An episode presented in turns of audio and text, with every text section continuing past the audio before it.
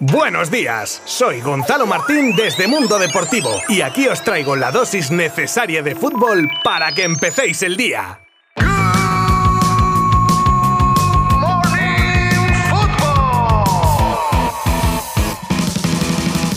Ahora sí, ya podemos dar por cerrada la jornada 28 de la Liga Santander tras el partido que ayer disputaban Mallorca y Real Madrid, del que hablaremos y del que escucharemos a protagonistas en unos instantes, al igual de cómo queda la clasificación a día de hoy. Pero tendremos muchas más cosas como el tema del límite salarial del Barça y la nueva vinculación de Salah con el equipo azulgrana, los pitos a Messi en París, el terremoto que podría provocar al que en el Atlético de Madrid, la profesionalización del fútbol femenino, el acuerdo del Inter con uno de los futbolistas más codiciados de la Serie A y muchas cosas más que os contaré si os quedáis conmigo los próximos minutos. Os habla Gonzalo Martín desde Mundo Deportivo.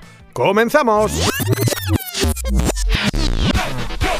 El Real Madrid sale más líder de Son tras endosarle un 0 a 3 al Mallorca, goles obra de Vinicius y de Benzema en dos ocasiones. Tres goles como tres lesiones que tuvieron los blancos, Rodrigo Mendy y, ojito, Karim Benzema, por el que han saltado todas las alarmas poniendo un ojo en la cercanía del gran clásico del fútbol español y de la importancia del francés para los madridistas. De momento y con el miedo en el cuerpo se esperan las pruebas médicas que determinarán el alcance de la lesión. Precisamente Ancelotti respondía así cuando le preguntaban por el estado físico de Benzema. Karim eh, en un salto nos ha encontrado bien ha salido, tenemos que esperar al miércoles para ver si se pueden recuperar para el domingo. Y en lo puramente deportivo, dos sonidos. Primero escuchamos a Valverde, centrocampista merengue, en la entrevista a pie de campo al terminar el encuentro. Era importante ganar hoy, sabíamos que los rivales que vienen abajo habían perdido puntos. Eh, era un partido difícil, lo sabíamos, pero bueno, eh, en una presión alta eh, logramos conseguir el primer gol y después ya se abrió. Poco después, García Plaza, en rueda de prensa, analizaba la derrota y hablaba de fallos y de que no merecía hicieron tanto castigo? No podemos recibir tres goles. Es que es un partido que,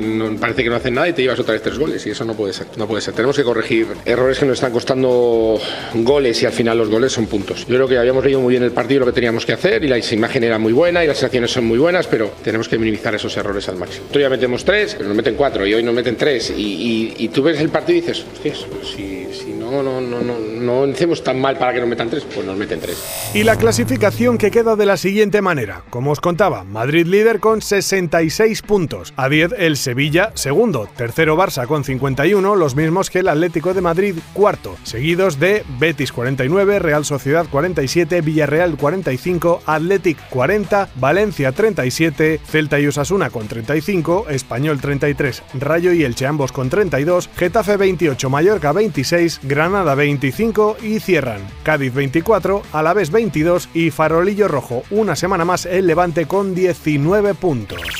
Nos vamos ahora con la noticia que ha ocupado gran parte del día los titulares de la prensa deportiva y es que la liga ha sacado a la luz cómo quedan tras el mercado invernal los límites salariales de los equipos de primera y segunda. Y o campos de soledad mustios collados, como decía Goma Espuma. Porque cuando se veían los números del Barça, malo. Único equipo que presenta un límite salarial ya no bajo. Más todavía, negativo. Y no por dos perras precisamente. Un negativo de 144 millones que contrasta insultantemente con los 739 millones positivos que atesora el Real Madrid. Como siguientes equipos con más músculo salarial tenemos al Sevilla y al Atlético de Madrid, con 199 y 161 millones respectivamente y le siguen de cerca el Villarreal con 148 millones o el Athletic con 124. Muchos fichajes son los que se han fraguado a través de detalles y el de que Mohamed Salah, que acaba contrato con el Liverpool en 2023, no quiera renovar, le coloca, según el diario AS, como la alternativa favorita para Xavi en caso de que Haaland no acabe desembarcando en el Barcelona. Así, Salah se colocaría primero en una lista de candidatos que, como ya informaron nuestros compañeros de Mundo Deportivo el pasado sábado, estaría integrada por otros delanteros como Lukaku, Timo Werner, Rafael Leao Patrick Schick.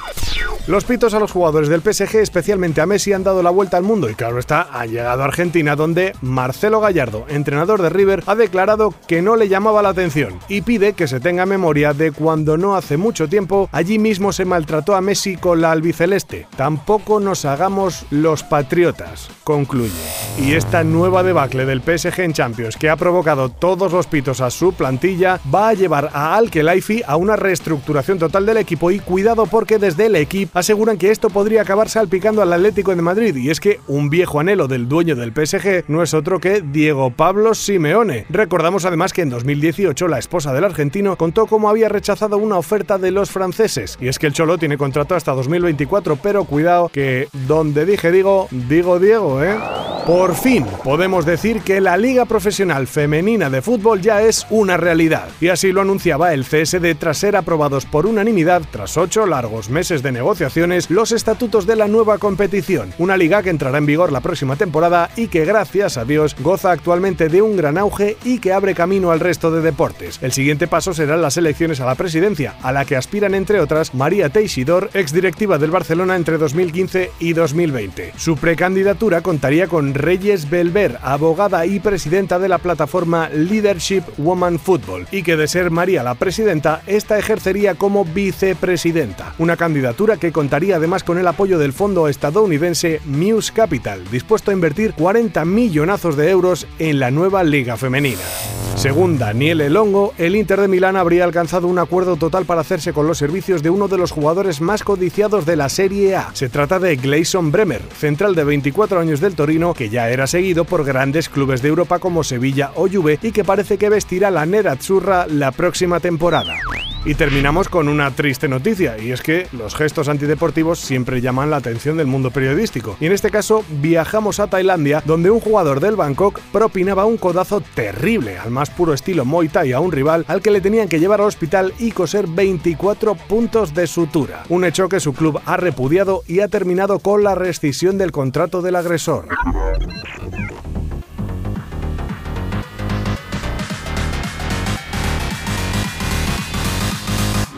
Y esto es todo por hoy, pero mañana, que vamos a tener resúmenes de los partidos de Champions que juegan hoy a las 9 de la noche, Ajax y Benfica, y Manchester United y Atlético de Madrid, cuidadín, cuidadín, el minuto a minuto de estos partidos desde mundodeportivo.com y sus redes sociales. Y aquí mañana que se viene un Good Morning Football muy interesante, por lo que os invito a vivirlo conmigo una vez más. Gracias por vuestro apoyo y que paséis un feliz martes. Abrazo virtual. Adiós.